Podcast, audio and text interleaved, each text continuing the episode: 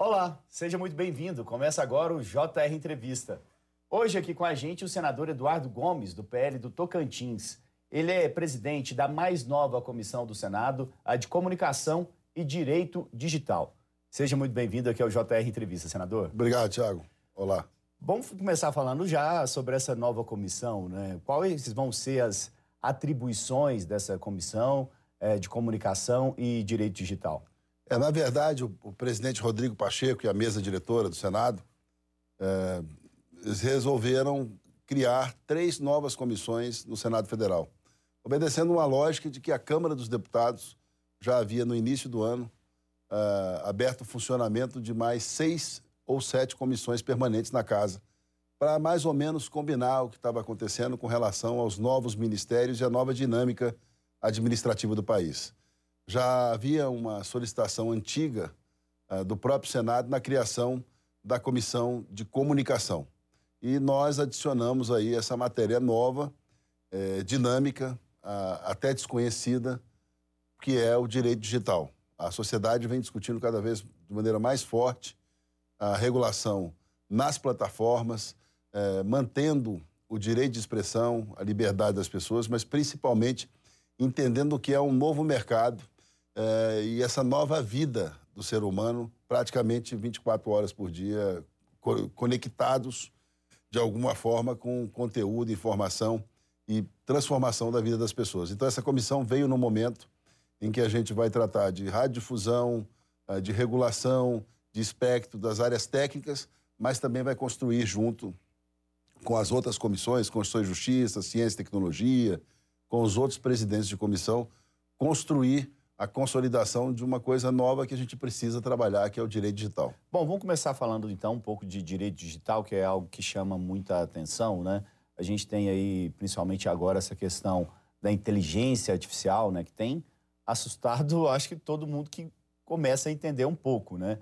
Por exemplo, a gente teve uma polêmica recente aí que um youtuber, é, por meio da inteligência artificial, colocou vozes de cantores que já morreram para interpretar uma outra música. Ou seja, a inteligência artificial consegue até colocar vozes de outras pessoas, né? É, o que, que a gente precisa é, regulamentar, o que, que a gente precisa avançar é, nessa área que tem chamado tanta atenção? É, de maneira recorrente, Tiago, a gente tem visto a, a Rede Record, que é muito popular, está no dia a dia da vida das pessoas, a produção de várias matérias que vêm desde o golpe de transferência de recursos através de PIX, que agora a inteligência artificial já oferece um golpe com a própria voz uh, de um familiar, de uma pessoa muito próxima, pedindo recurso. Uh, outros instrumentos estão sendo utilizados, como é esse caso da reprodução de artistas que já morreram, ah, recentemente, na semana passada, nos Estados Unidos, o dia político foi muito agitado, porque havia declarações ah, da primeira, da ex-primeira-ministra Hillary Clinton, ah, do próprio Donald Trump, eh, dizendo em suas plataformas coisas que eles jamais disseram e defendendo teses que eles jamais defenderam. Então, isso permeia o mundo político, jurídico, comercial, e a minha militância nessa, nessa área já vem desde a aprovação da Autoridade Nacional de Proteção de Dados. Eu fui o presidente da comissão. E depois tive a felicidade e apoio do Congresso Nacional para aprovar o texto constitucional que garante a todos os brasileiros o direito à proteção de dados. Então, isso começa na utilização indevida ou não dos seus dados pessoais e parte para a utilização, falsificação ideológica, é, pessoal, é, de toda uma vida através desses novos instrumentos. Então, o assunto é muito sério. E de que forma é possível regular, né, controlar é, essas atividades? Né? Porque está saindo fora do controle mesmo. É, né? essa, essa, é a grande, essa é a grande dúvida e o grande desafio.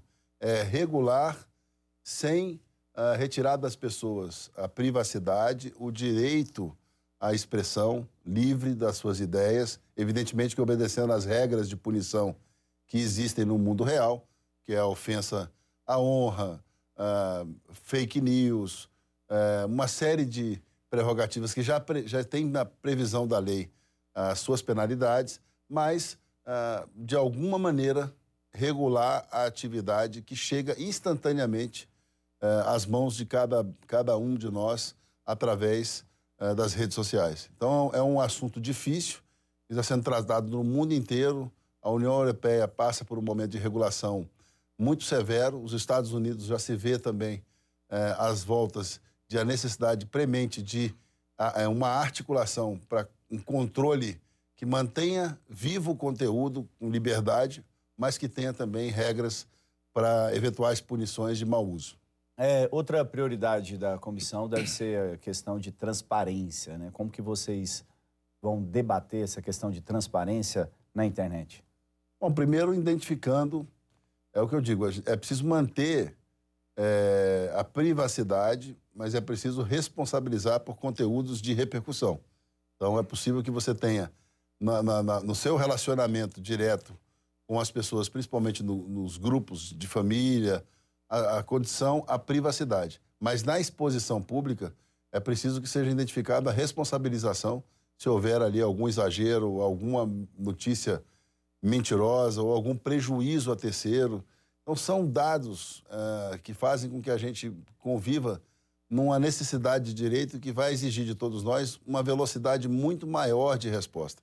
Então, esse é o grande desafio: regular sem uh, vetar, sem tolir, é, sem perder esse interesse que fez com que todos nós tivéssemos a convivência com a rede de notícia rápida, instantânea, principalmente quando ela vem para a qualidade. Tudo na humanidade que foi inventado um dia causou surpresa, causou. Você imagina para convencer as pessoas a voar.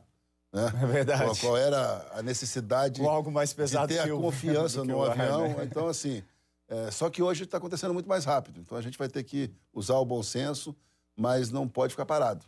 É bem o dilema do, do PL das fake news, né? Que foi aprovado é. no Senado, foi para a Câmara, chegou a se aprovar a urgência, mas depois teve aquele debate todo sobre censura. O projeto agora, nesse momento, está ali engavetado, esperando ter uma nova é, vontade política de debater o tema. É bem essa questão mesmo, né? É, Tiago. O que acontece? Eu, eu, agora com 20 anos de mandato, tive a oportunidade de ser três vezes deputado federal e presidi também a Comissão de Ciência, Tecnologia e Comunicação da Câmara dos Deputados.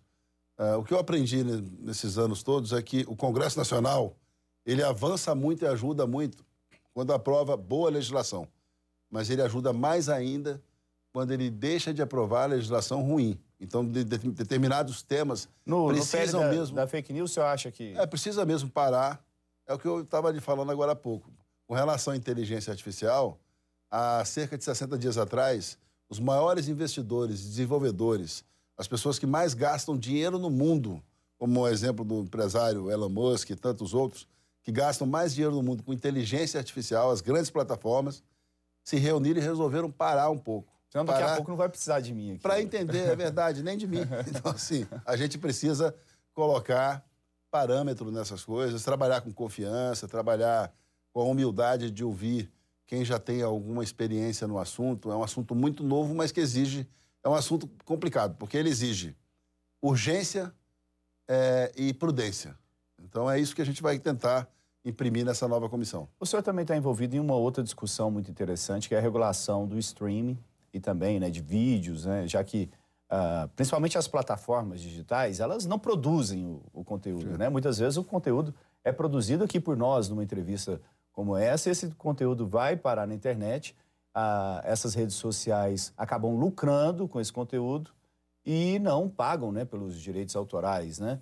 É, qual é a opinião do senhor sobre esse tema? Como que o senhor está acompanhando esse tema? É, primeiro, uma tranquilidade muito, muito grande do ponto de vista de acomodação do assunto no Senado, já que o senador Humberto Costa apresentou a matéria, tem dialogado é, conosco e com um grupo de pessoas, então não há radicalização no debate e o que a gente percebe, trabalhando aí esses anos todos, uh, ainda em 2007, quando fui presidente da comissão na Câmara, é que o streaming e, essas, e, e, e essa plataforma especificamente começou a ter uma produção múltipla de várias plataformas. Então você hoje tem é, uma ligação de um grupo de é, estúdios internacionais que produzem cinema no mundo inteiro e que tem essa produção de conteúdo, empresas de radiodifusão, que também tem outras empresas que fazem esse trabalho, como é o caso da Record, das grandes emissoras do país, e já alguma coisa no próprio ambiente da internet,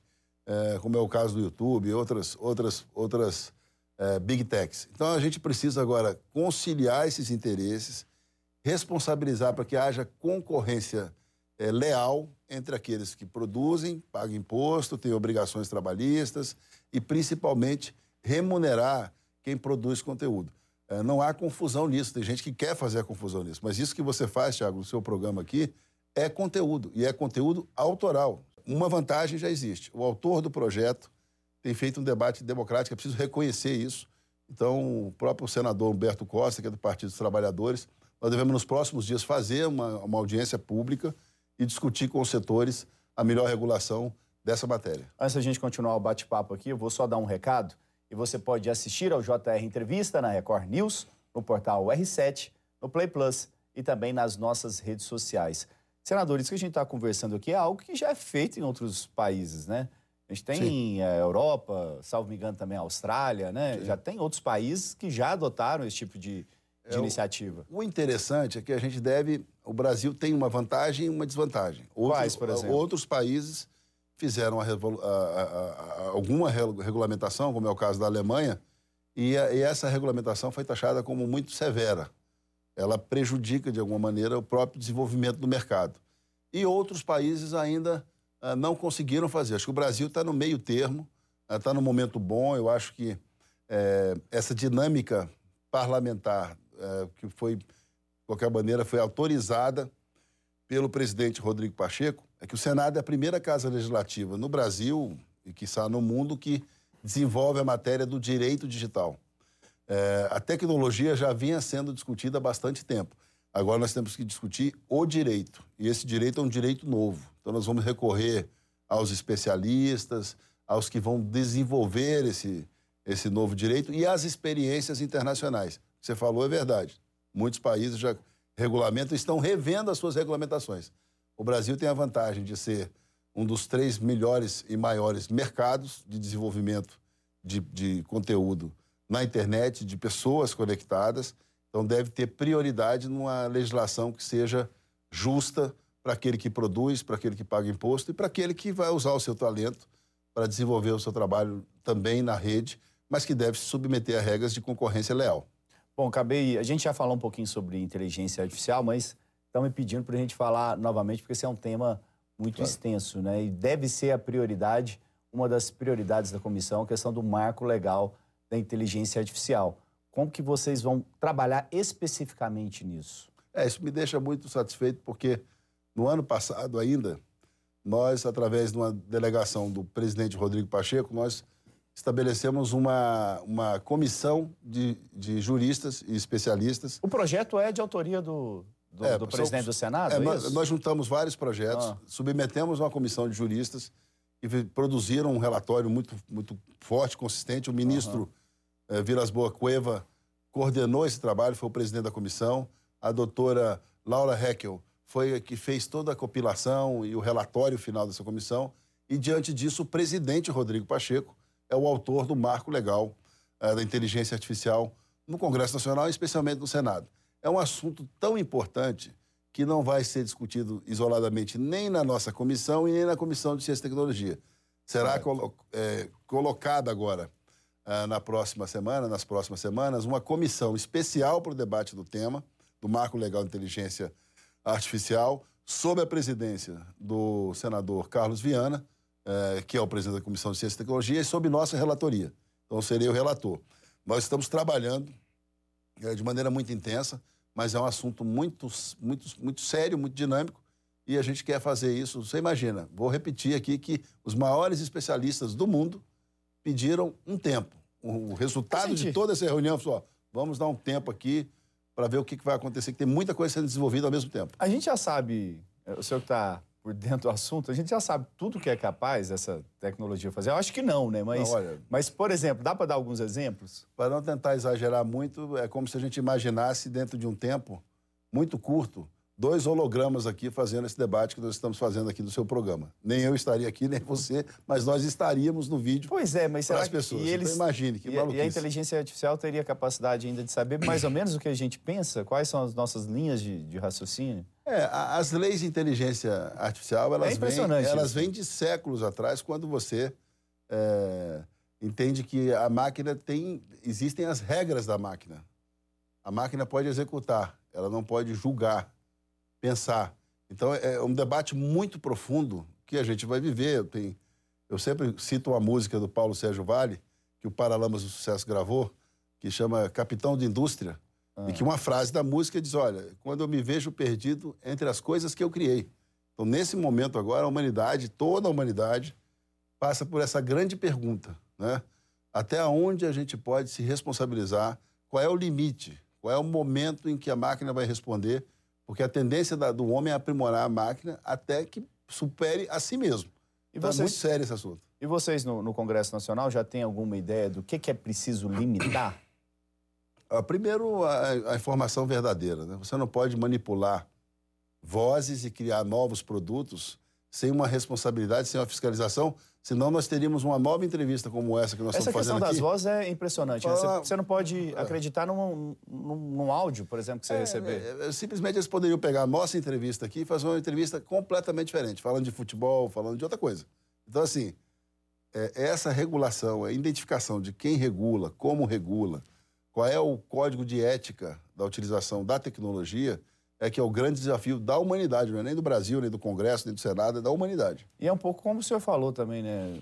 Tem a questão da criminalidade. Vamos supor, uma pessoa mais é, com pouco conhecimento em casa recebe um áudio de algum parente é, pedindo dinheiro, por exemplo, como senhor Imagine falou. um aposentado é um... de idade avançada recebendo a ligação de um filho, a voz de um filho. Essa pessoa não pensa duas vezes, vai transferir dinheiro. Esse golpe está acontecendo é o que eu disse, aqui na TV Record a gente vê direto nos telejornais, nos programas que são muito populares, mostrando essa dificuldade e esse tipo de golpe que está sendo aplicado a partir de, da tecnologia. Bom, a partir do trabalho de vocês também deve ser debatido o projeto que regulamenta o uso de sistemas como até uma palavra meio palavrão, né? Chat, chat, é. como que é o nome certo? Chat GPT. Chat GPT. É. É, como que é? Explica isso para a gente, por favor. Bom, primeiro é uma plataforma onde você encomenda qualquer tipo de, de texto, né? ela compila dados, ah. milhões, bilhões de dados. Essa é nova, essa eu confesso que eu conheço pouco. Ela vai lhe dizer, por exemplo, o que você pode falar sobre o Triângulo das Bermudas, o Mar Morto, e vai, vai te entregar um texto isso acontece muito, é, é, o grande risco agora na área acadêmica, né? que você tem uh, uma encomenda de trabalho, de TCC e de teses, todas elas feitas por chat. O chat que está disponível com o GPT ainda é um dos mais lentos, segundo as informações que nós temos. Ah. Então, praticamente, é o que eu estava dizendo esses dias num, num seminário na USP, a gente está estudando tudo que é o impacto da tecnologia e da inteligência artificial. Certo. Mas agora virá, eu tenho certeza absoluta, até perguntei isso lá na USP, um segundo grupo que vai analisar a, o efeito humano da utilização da inteligência artificial. É evidente que se você pegar um filho seu ou qualquer pessoa da sua família e começar a interagir é, e ter toda a informação, toda a formação dela feita por inteligência artificial, haverá, no futuro próximo, um efeito direto no comportamento dessa pessoa. Com a pessoa vai ter uma, é. ela vai ter uma, uma relação ela maior com a inteligência artificial do que com o tio, do que com o pai, do que com a pessoa da família. Uhum. Então, assim, são vários efeitos. O mundo realmente mudou, a velocidade do mundo mudou. Essa geração que vem, já, é, você já nota a diferença quando você passeia por Brasília, ou qualquer outro lugar do Brasil. Você passa e já não vê mais campo de futebol, você não vê mais aquelas, aquela interatividade com a vida diária das pessoas. Existe parte da humanidade hoje que está direto ligado numa tela, de uma maneira ou de outra, e isso vai ter um efeito humano. Então, esse efeito humano não foi calculado. Por isso que é, essas, a velocidade das tecnologias oferecidas, a regulação, elas exigem da gente a responsabilização. Elas vão exigir dos parlamentares, do legislativo, do judiciário, do executivo, é, providência de saúde pública. Por isso que quando você. Eu volto a falar, eu não paro de repetir isso. Quem mais investe nisso no mundo, quem mais entende disso no Já mundo. Já está assustado, né? Terminou a última reunião sem dizer nada. Não, não tinha o que dizer, falou, vamos esperar um pouco. Bom, e a gente vai fazer uma pequena pausa aqui no JR. Entrevista. É, continue com a gente, a gente vai para um rápido intervalo e volta já. Estamos de volta com o JR Entrevista. Aqui com a gente o senador Eduardo Gomes, do PL do Tocantins. Ele é o presidente da Comissão de Comunicação e Direito Digital do Senado, uma comissão, como a gente disse no primeiro bloco, que acabou de ser criada pelo Senado Federal. Vamos falar um pouquinho de política no geral, como o senhor está vendo, é, principalmente as questões econômicas, né? A gente tem discussão no Senado agora a questão do arcabouço fiscal. É, qual que é a opinião do senhor sobre essa, essa nova política pública aí para tentar controlar os gastos públicos, né? Já que a gente vai, a gente acabou com, com o teto de gastos, né? Na verdade, como que o senhor vê essa, essa discussão? Bom, primeiro um, um olhar de quem teve a responsabilidade. Isso me, me, me orgulha muito e devo isso muito ao povo do estado do Tocantins que me elegeu uh, de ter sido três anos e três meses líder do governo do, do, do ex-presidente Jair Bolsonaro no Congresso Nacional. Então, em diversos momentos, nós tivemos a cooperação da, da oposição, inclusive para enfrentar as, as, graves crises da pandemia, seca severa, uh, o acidente de Brumadinho, uma série de, de, de, tragédias recentes que fizeram com que o governo tivesse dias muito, muito difíceis. E agora no começo, no início do governo Lula, a gente permanece na oposição, mas de maneira construtiva. É, felizmente, mesmo com toda a dificuldade, no governo Bolsonaro nós aprovamos a reforma da Previdência, aprovamos o Marco Geral do Saneamento, a Lei do Gás, a independência do Banco Central e uma série de outras leis estruturantes. Tanto é que o assunto mais comentado no final do governo Bolsonaro era a reforma tributária e hoje é a reforma tributária. Então ficou basicamente para esse 20 governo. anos a gente fala da é, reforma tributária. Aí nós, pelo menos nós limpamos é. o restante. Então agora, depois da aprovação da PEC emergencial, vem a votação do arcabouço. Ainda não existe uma coisa muito clara sobre a coincidência do tempo de aprovação do arcabouço e da reforma tributária. Eu acho que as duas matérias se conversam, por isso a gente tem tentado melhorar o texto. Nós vamos votar segundo o nosso líder Rogério Marinho, os, líderes da oposição, Flávio Bolsonaro, uh, o próprio Wellington Facundes, nós devemos votar a favor, mas melhorando o texto, essa é a nossa responsabilidade, mas sempre observando que o governo não deixou claro ainda como é que vai conseguir arrecadar mais sem cobrar mais imposto, já que é uma tendência né, dos últimos governos o aumento de carga tributária. O único governo que ficou quatro anos, exatamente quatro anos, sem aumentar nada de carga tributária foi o governo do, ex-presidente Jair Bolsonaro. O senhor falou de um tema muito importante para o país, que é a questão da reforma tributária. Né? Para as pessoas que estão, não estão acostumadas a acompanhar esse tema, reforma tributária, por quê? Porque hoje a gente tem no país, em cada município, uma legislação diferente. Né? Se pensa em se é, unir, né? simplificar. A gente tem impostos municipais, impostos estaduais, vários impostos federais. A ideia é, pelo menos, simplificar. É, por que está tão difícil? O senhor acha que a gente está com uma reforma tributária madura no Congresso Nacional para, enfim, avançar, pelo menos a simplificação? É, o deputado Aguinaldo Ribeiro, que, que é o relator da reforma tributária, pelo menos é o texto que é considerado o texto mais viável, tem feito um trabalho espetacular, mas precisa da compreensão e do entendimento da fazenda, da economia, sobre a questão da arrecadação. É, Para a população em geral, é, também no, recentemente, até por uma atitude do próprio, do próprio ex-presidente Jair Bolsonaro, ficou um pouco mais claro. Porque se a gente for olhar direitinho, nos últimos, no último ano, a gente não discutiu gasolina, óleo diesel e álcool. A gente discutiu imposto. O que fez subir, o que fez baixar foi imposto. Foi imposto. Então a população consegue perceber claramente que a, o grande segredo está na questão da arrecadação. Os governos, em geral, não querem abrir mão é, de arrecadação. E a gente precisa fazer uma faixa de transição para ter uma base tributária mais justa e atender a população com serviço público. E nessa questão do ICMS, né, que foi a principal redução, ninguém mostrou quanto, como ficou a arrecadação do ano todo. Né? Falaram muito na perda de arrecadação, porque, óbvio, né, se reduziu o imposto, mas rapidamente, mas não se mostrou quanto arrecadou com o ICMS no final do ano, né? Se houve aumento é, com relação ao ano anterior. É o que alguns dizem que é o pulo do gato, porque se você circula mais automóvel, se as pessoas abastecem mais o carro, se elas aumentam o consumo de combustível pelo preço melhor, a tendência é que o resultado final fique muito próximo. É. Então, o debate tem um debate político, essa, essa, essa sua pergunta é muito inteligente, porque é uma das dúvidas de quem faz a prospecção é, de base tributária faz permanentemente. Vem cá, mas você não falou quanto você arrecadou por ter vendido mais combustível. E a economia, ela se manteve, ela conseguiu dar uma, uma, crescida. Bom, o papo está muito interessante, mas Nosso tempo acabou. Muito obrigado, senador, Obrigado, pela Thiago. presença. Muito obrigado. Bom, o JR Entrevista fica por aqui. Lembrando que você pode assistir a essa e outras entrevistas também na Record News, no portal R7, no Play Plus e nas nossas redes sociais. Muito obrigado pela sua companhia e até uma próxima.